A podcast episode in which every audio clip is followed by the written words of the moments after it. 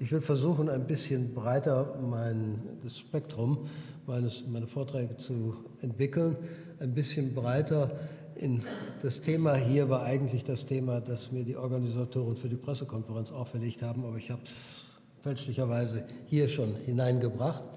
Aber worüber ich reden will, ist eigentlich in der Tat die Verursachung von Krebs durch Viren und darüber hinaus, was wir an präventiven Maßnahmen zurzeit möglich haben. Ich habe dieses Bild bei vielen anderen Gelegenheiten gezeigt, dass wir eine Reihe von Virusfamilien kennen, Herpesviren, Papillomviren, Polyomaviren, Hepatnaviren, die alle an der Krebsentstehung des Menschen beteiligt sind. Das Epstein-Barr-Virus unter den Herpesviren als eigentlich, wenn man es nüchtern betrachtet, das älteste bekannte Tumorvirus, auch wenn in den frühen Tagen noch nicht bekannt war, dass es etwas mit Tumoren zu tun hatte, das an einer Reihe von Tumoren beteiligt ist, vor allem aber auch wichtig an etwa 10 Prozent der Magenkrebse, äh, die äh, zahlenmäßig eigentlich mehr ausmachen als all die anderen Tumoren, mit denen das Virus sonst in Assoziation besteht. Herpesvirus Typ 8, das gerade bei den Kaposi-Sarkomen und der AIDS-Infektion eine große Rolle spielt. Papillomviren, über die Sie jetzt schon viel gehört haben. Polyomaviren, besonders interessant, weil hier erst vor gut zweieinhalb Jahren etwa, zwei Jahren, ein neues Agens identifiziert wurde, das Merkel-Zell-Polyomavirus, das äh, offenkundig über einen ganz interessanten Mechanismus zur Krebsentstehung beiträgt. Hepatitis B-Viren, wirklich Agenzien, die eine große Rolle weltweit bei einem sehr häufigen Tumor, bei einer häufigen Tumorform spielen. Aber auch RNA-Viren sind beteiligt, die beim Menschen Krebs auslösen können. Flaviviren, Hepatitis C, bei uns ein wichtigerer Erreger für den Leberkrebs als das Hepatitis B-Virus. Retroviren, das humane T-Lymphotrope Retrovirus. Interessanterweise relativ viel Diskussion läuft zurzeit über ein sogenanntes Xenotropes murinis Leukämievirus, das äh, auch mit Prostatakrebs versucht wurde, in Verbindung zu bringen. Der Anhalt scheint mir im Moment noch etwas dünn zu sein und ich glaube auch nicht, dass wirklich äh, gute Daten auf dieser Basis vorliegen. Aber die Immundefizienzviren HIV1 und 2, die durch die induzierte Immunsuppression andere Tumorviren zu Aktivität anregen, spielen eine sicherlich sehr große Rolle und möglicherweise auch humane endogene Retroviren, von denen wir praktisch jede einzelne unserer Zelle, Zellen enthält etwa 8% des Erbmaterials aufgrund solcher Infektionen, die zum Teil vor 40 Millionen Jahren, zum Teil aber erst auch vor 800.000 Jahren ungefähr jedenfalls unsere Keimbahn, äh, in unsere Keimbahn eindrangen. Wir können heute sagen, dass die, die, globale Krebsinzidenz bei 21 Prozent aller Krebserkrankungen liegt. Wenn wir Magenkrebs mit hinzurechnen, Helicobacter pylori, parasitäre Erkrankungen. Und äh, ich komme damit auf eine Bemerkung, die zuvor schon mal viel gemacht wurde.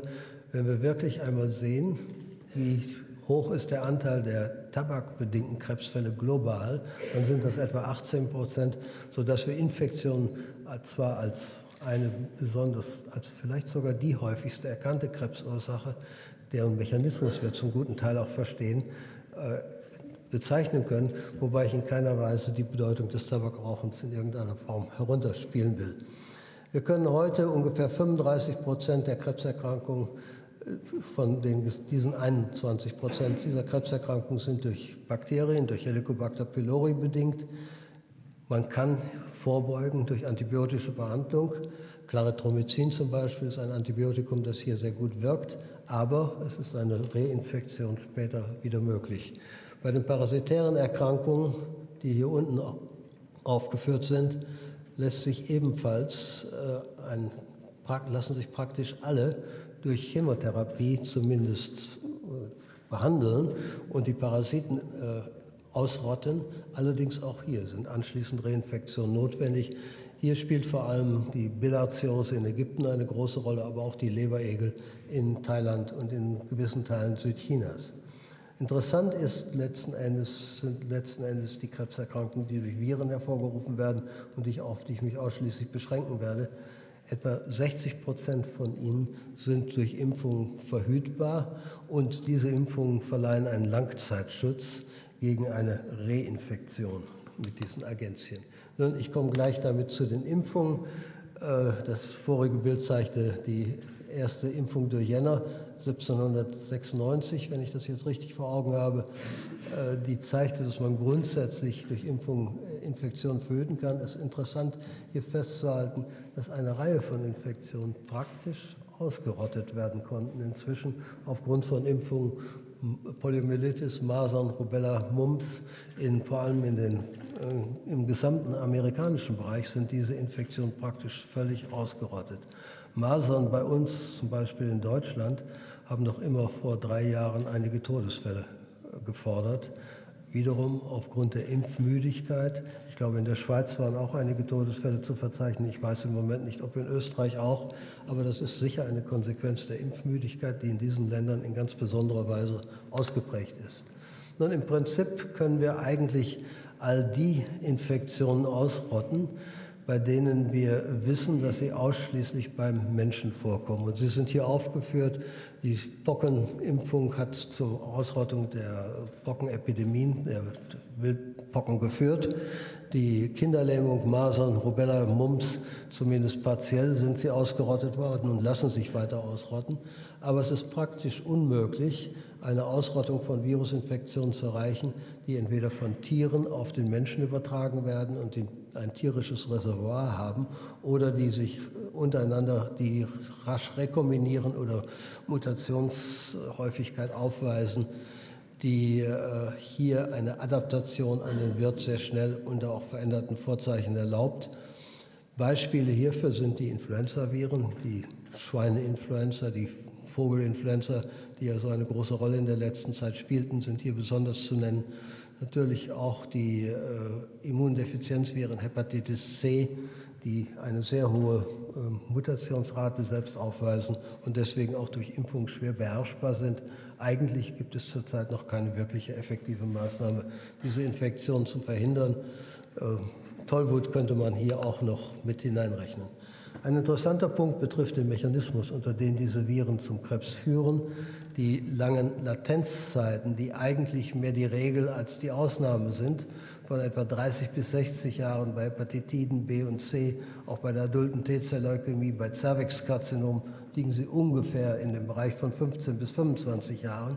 Ganz besonders interessant ist eigentlich eine Erkrankung, die, wo sozusagen der Krebs als akute Folge der Infektion auftritt, nämlich die Epstein-Barr-Virus bedingte X-Chromosom, das Epstein-Barr-Virus bedingte X-Chromosom verbundene lymphoproliferative Syndrom. Hier eigentlich kam bereits das Verständnis auf, warum wir hier eine kurze Latenzzeit haben und was auch ein Schlüssel letzten Endes bot zu erklären, warum bei den anderen Infektionen sehr lange Latenzzeiten vorhanden sind, weil nämlich hier bereits eine erbliche Veränderung vorlag in den Zellen der betreffenden Personen, die letzten Endes die ungehemmte Proliferation der infizierten B-Lymphozyten erlaubte und relativ rasch auch in vielen dieser Fälle, dieser unglücklichen Fälle zum Tod der Kinder führte, die mit Epstein-Barr-Virus infiziert würden.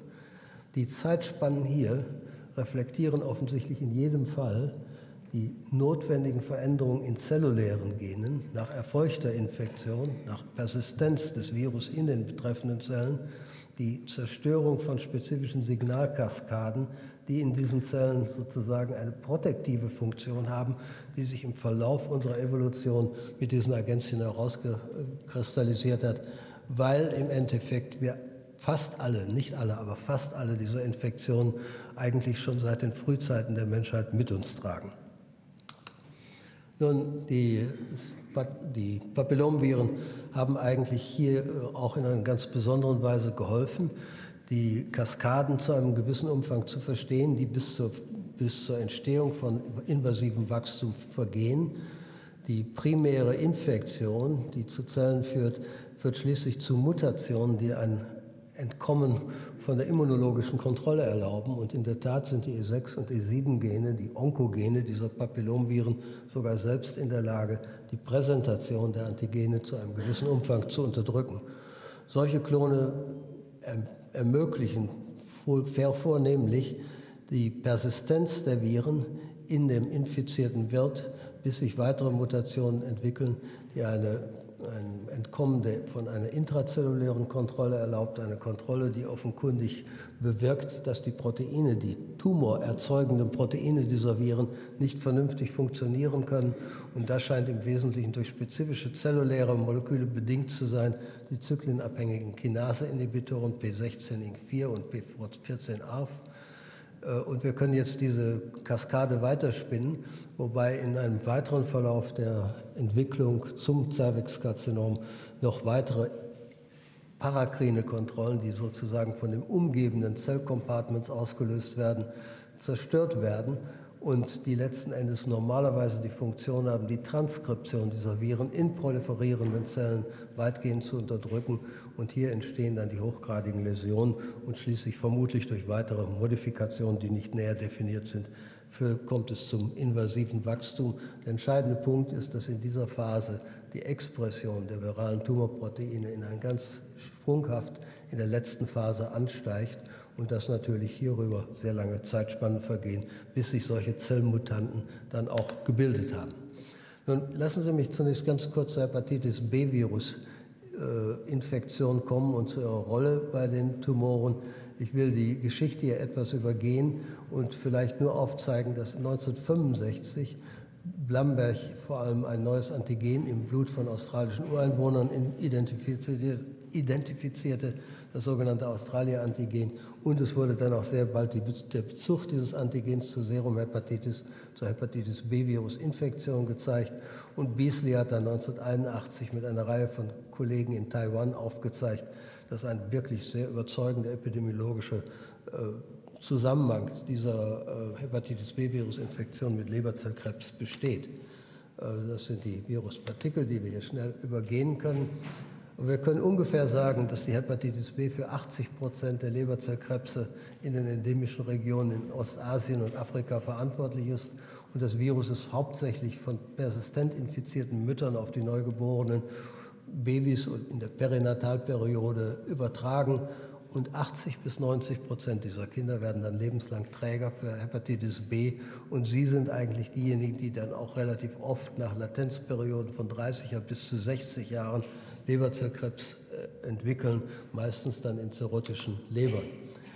Die Hepatitis B-Impfung wurde eigentlich bereits äh, in den 70er Jahren eingeführt, zunächst von französischen Kollegen, die aus dem Blut gereinigtes Material, äh, das Oberflächenantigen des Virus verimpften. In, seit 1986 werden diese rekombinanten Vakzinen in Hefen produziert. Und wenn man die Kinder perinatal impft, dann sind etwa 75 bis 80 Prozent von ihnen, die von Hepatitis B-positiven Müttern geboren werden, gegen eine Hepatitis B-Virus-Persistenz geschützt. Also hier ist etwas ganz Bemerkenswertes erreicht worden. Und hier war Boris Hillemanns aus Philadelphia in ganz besonderer Weise daran beteiligt, während ohne Impfung, wie ich eben schon sagte, ein hoher Anteil von ihnen Virusträger würden. Und es zeichnet sich inzwischen nicht nur ein positiver Trend in der Verhinderung von Leberkrebs in Taiwan ab, sondern es gibt inzwischen auch erste Berichte, die zeigen, dass in der Tat Leberkrebs durch diese Impfung auch verhindert wird. Mit anderen Worten, hier ist sogar das Krebsgeschehen schon eindeutig messbar durch die Impfung äh, verhindert worden, dass die Krebsentwicklung verhindert worden. In Taiwan wird seit 1983, 84 praktisch jedes Kind geimpft gegen Hepatitis B und äh, es sich, lässt sich zeigen, dass inzwischen, äh, ich habe hier die, das falsche Diapositiv, wie ich gerade sehe, denn die Publikation ist im vorigen Jahr rausgekommen, die zeigt, dass man eine 70-prozentige Reduktion der Rate von Leberkrebs bereits in der Altersgruppe zwischen 10 und 20 Jahren erreicht. In Taiwan treten die ersten Leberkrebserkrankungen bereits in der Altersgruppe der Zehnjährigen auf. Nun, Kurz zur Hepatitis C. Das ist ungefähr für 38 Prozent der virusbedingten Leberzellkrebse verantwortlich, auf der, in, global gesehen. Und es spielt eine bedeutsamere Rolle für den Leberkrebs in Europa und in den USA als das Hepatitis B-Virus. Hier sind ungefähr zwei Prozent der Bevölkerung persistent mit diesem Virus infiziert. Auch hier sind häufig perinatale Infektionen die Ursache für die Viruspersistenz.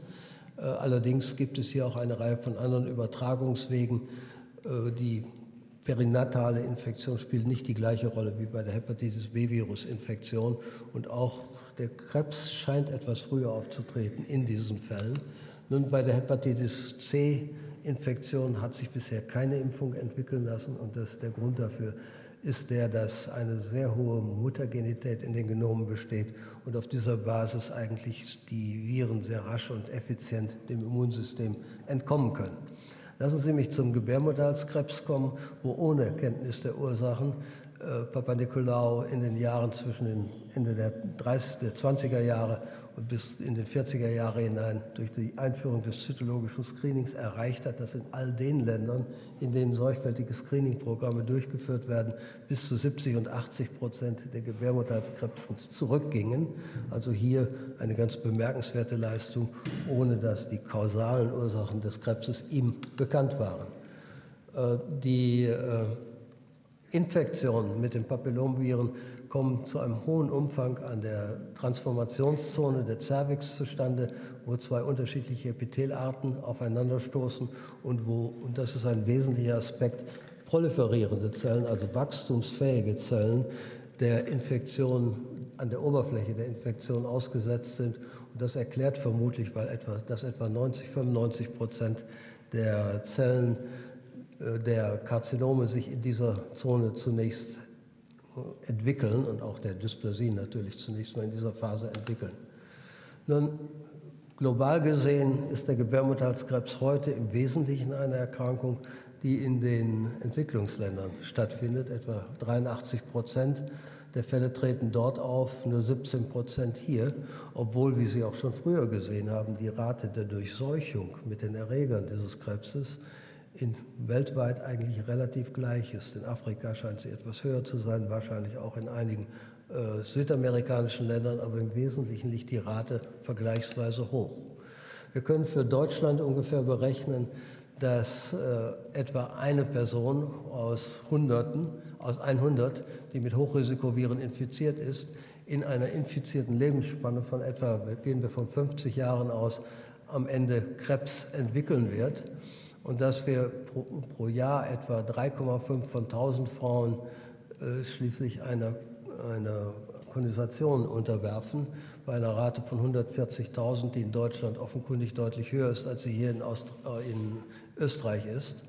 Und äh, dazu kommt noch eine ein größere Zahl von Frauen, bei denen Entfernungen der Gebärmutter aufgrund von rezidivierenden, hochgradigen Läsionen durchgeführt werden, sodass wir ungefähr davon ausgehen können, dass pro Jahr bei einer Bevölkerung von gut 40 Millionen Frauen, dass etwa 150.000 Frauen jährlich operativen Eingriffen unterzogen werden. Und wir könnten eigentlich von denen bereits heute so etwa 105.000 bis 120.000 je nachdem, wie wir kalkulieren, ob der Schutz dieser Impfung jetzt 70 Prozent oder sogar 80 Prozent durch Kreuzreaktionen mit anderen Typen bewirkt, die könnten wir eigentlich schon derzeit äh, verhindern. In einigen der Entwicklungsländer ist der Gebärmutterhalskrebs ein ganz entscheidendes Problem und dies zeigt die Bilder von äh, Tansania, wo der Gebärmutterhalskrebs bei weitem zum Beispiel auch den Brustkrebs übertrifft und wo auch die Mortalität für diese Krebsart besonders hoch ist. Das gilt übrigens für das ganze Afrika südlich der Sahara, wo eigentlich Cervixkarzinome eine dominante Rolle spielen, wie auch in einigen Gebieten in Asien. Hier nochmal ein Bild, das zeigt, in welchem Umfang verschiedene Krebsarten äh, durch die gleichen Papillomvirus-Typen im Wesentlichen bedingt sind. Diese Daten variieren etwas von den äh, zuvor gezeigten, dem Oralkrebs und den Tonsillenkrebs wo wir davon ausgehen, dass zumindest bei Sichtung der Literatur etwa 30 Prozent äh, dieser Krebsarten mit den Papillomvirusinfektionen 16 bis 18 in Verbindung stehen. Tonsillen scheinen noch deutlich häufiger infiziert zu sein oder solche Viren zu tragen. Insbesondere äh, bei den Tonsillarkrebsen finden sich etwa 50 Prozent der äh, Krebsart dieser Krebse mit HPV 16 vor allem, aber auch mit 18 und gelegentlich auch mit 33 infiziert.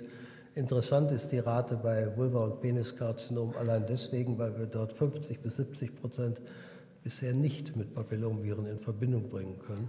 Es sind zwar 160 verschiedene Typen inzwischen voll sequenziert und bekannt von humanpathogenen Papillomviren, und es sind viele davon untersucht worden, aber es ist nicht klar, ob und in welchem Umfang andere Virustypen an diesen Krebsen beteiligt sind. Nahelegen tut das allerdings die Tatsache, dass unter Immunsuppression gerade diese beiden Krebsformen besonders dramatisch erhöht werden im Vergleich zum Gebärmutterhalskrebs, was zumindest indirekt als Hinweis gedeutet werden könnte, dass sie auch eine Virus, äh, einer Virusinfektion äh, erliegen, unterliegen. Äh, zur Immunisierung gegen Papillomviren hier ein vielleicht ein etwas historisches Bild.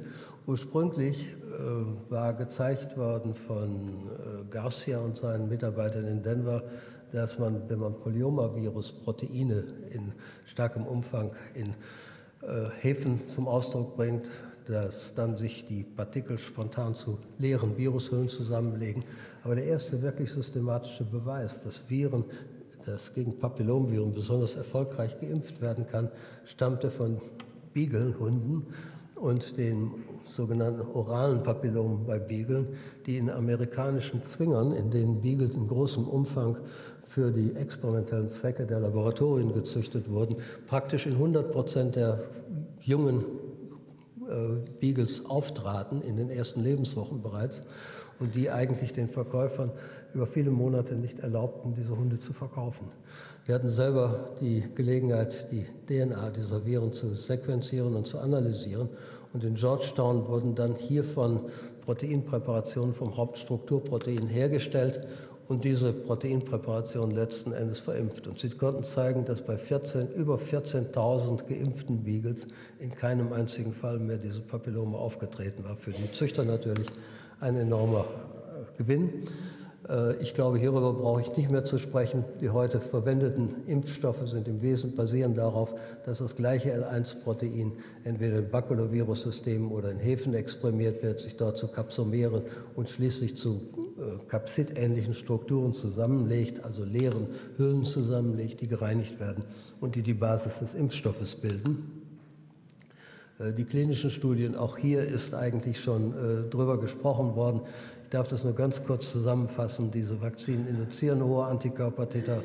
Sie sind mindestens zehnfach höher, meistens viel deutlich noch viel höher als bei natürlichen Infektionen, wobei wir davon ausgehen müssen, dass bei natürlichen Infektionen wohl aufgrund der Lage der Infektion auf der Oberfläche von Haut und Schleimhäuten das Immunsystem nicht hinreichend an die Antigene herankommt und deswegen in vielen Fällen nicht stimuliert wird. Etwa 50 Prozent selbst der Karzinompatienten sind oft negativ für die äh, entsprechenden Antikörper.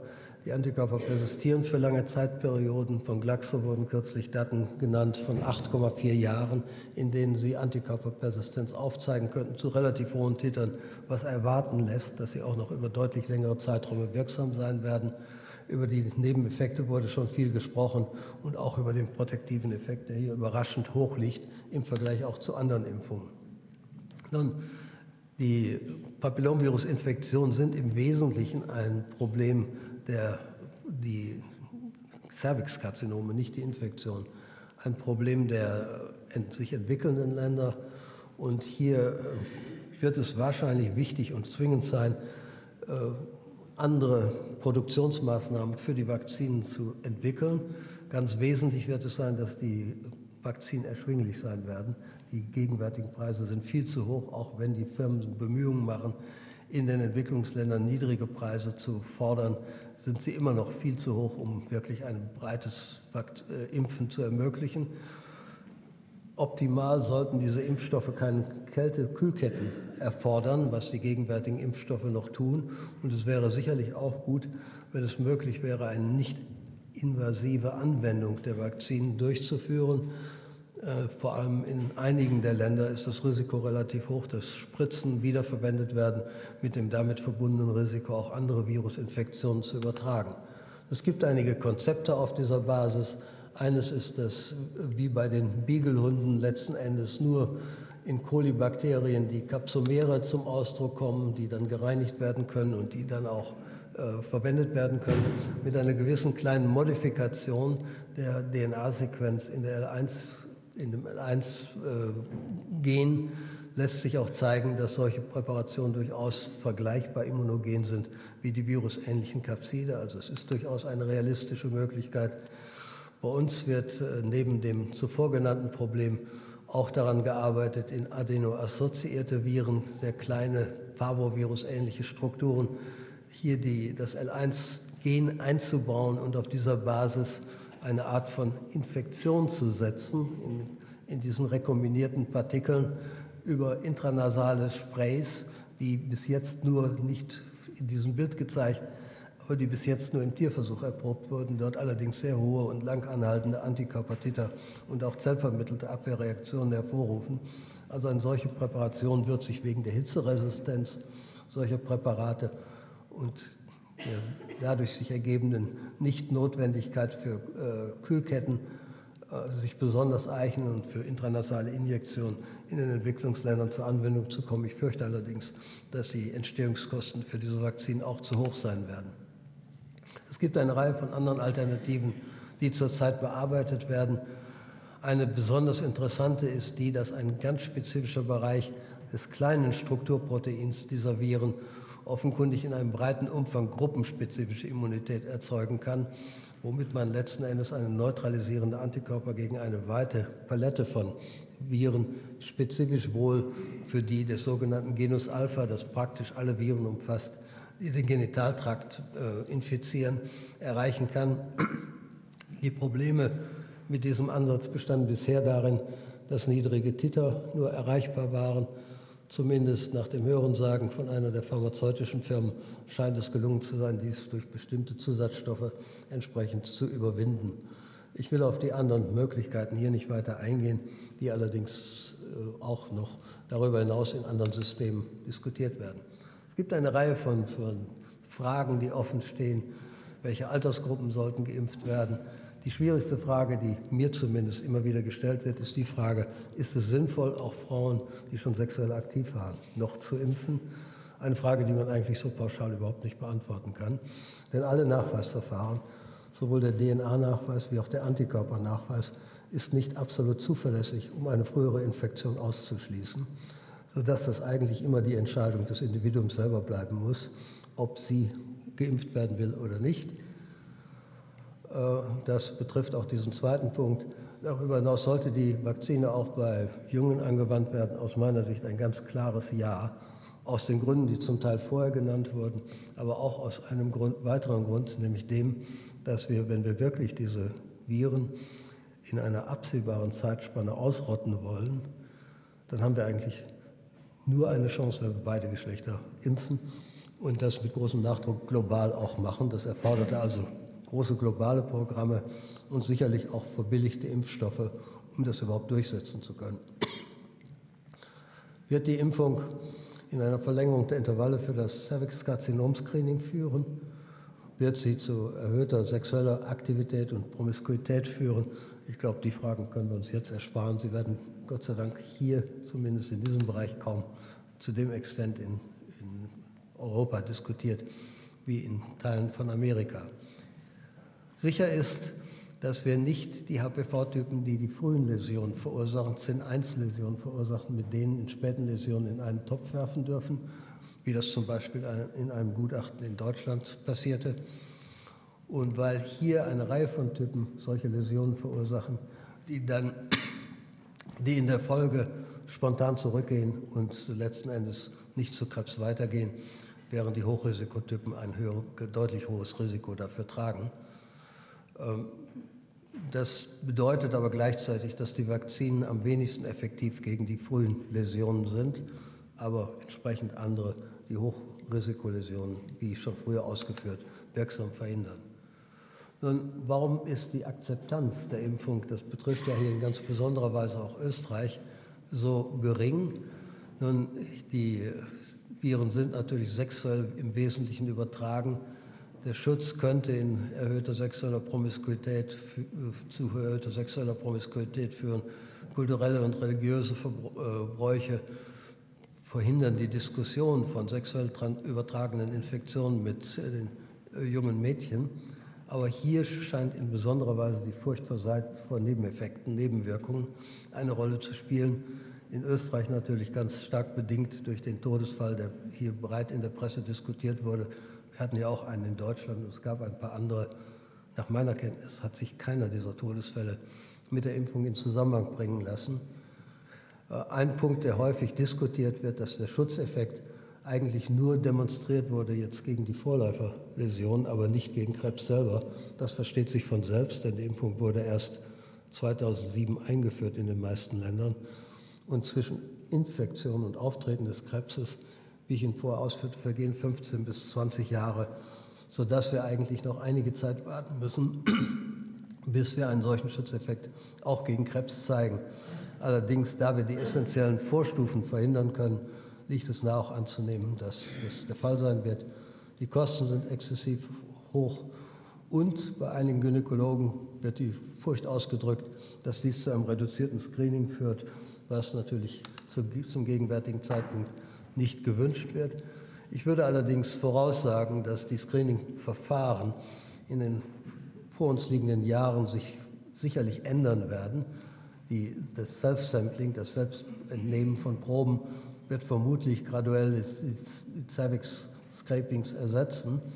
Und es gibt natürlich auch schon durchaus Resultate, die aufzeigen, dass der Vorhersagewert des Testens auf Papillomviren der konventionellen Zytologie überlegen, wird, überlegen ist und dass schließlich äh, dadurch bedingt auch die chirurgischen Interventionen für solche Läsionen durchaus deutlich zurückgehen werden. Das ist sicher ein Faktum, was wir alle nur begrüßen können. Äh, so haben wir eine Chance, die, diese Infektion auszurotten. Die Antwort ist ja, aber das erfordert, wie ich vorher schon ausführte, koordinierte Bemühungen, die Mädchen vor der sexuellen Reifung zu impfen und dies auch gleichzeitig dann mit der Impfung von Jungen zu verbinden.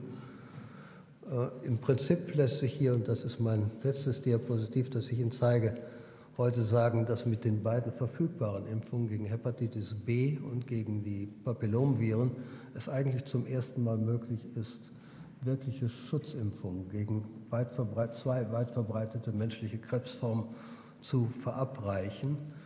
Und dass wir durchaus schätzen können, dass die globale Anwendung beider Vakzinen zu einer Reduktion der Krebsbelastung bei Frauen von 12 bis 14 Prozent führen würde und bei Männern etwa um 4 bis 5 Prozent.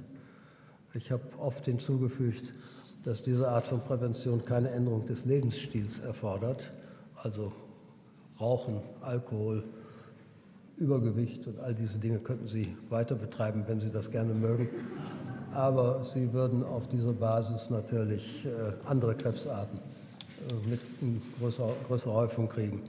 Ich glaube, dass dieser Sektor der, der, des Nachweises von Infektionen bei Krebs des Menschen äh, in zu, einmal zunehmend an Bedeutung gewonnen hat, aber auch in Zukunft zunehmend an Bedeutung gewinnen wird, wenn wir verstehen, ob andere Krebse, bei denen epidemiologische Hinweise vorliegen, dass sie mit Infektionen in Verbindung stehen. Ich denke etwa an Erkrankungen des blutbildenden Systems, kind, Leukämien des Kindesalters, Epstein-Barr-Virus, negative Hodgkin-Fälle, aber auch Erkrankungen, die mit ganz, aus ganz anderer Genese zumindest derzeit betrachtet werden, nämlich des Ernährungstraktes beispielsweise, der Dickdarmkrebs, bei dem bisher chemische Kanzerogene ganz im Vordergrund standen als auslösende Ursache, wo man durchaus begründet postulieren kann, dass andere infektiöse Ereignisse hier noch mit reinspielen können möglicherweise und dann sogar vermutlich in Zusammenwirken mit diesen chemischen Faktoren. Das ist aus meiner Meinung ein wesentlicher Sektor, der heute viel mehr Betonung bedarf. Und äh, ich versuche eigentlich sehr, gerade junge Wissenschaftler zu stimulieren, sich diesem Gebiet zuzuwenden, weil als ich selber mit diesen Arbeiten begann, es gab, gab es kein einziges Agens, das mit menschlichem Krebs in Verbindung gebracht wurde.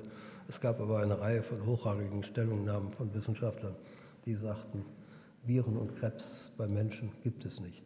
Also es gibt sie doch, Gott sei Dank, und wir können auch dadurch etwas machen. Vielen Dank.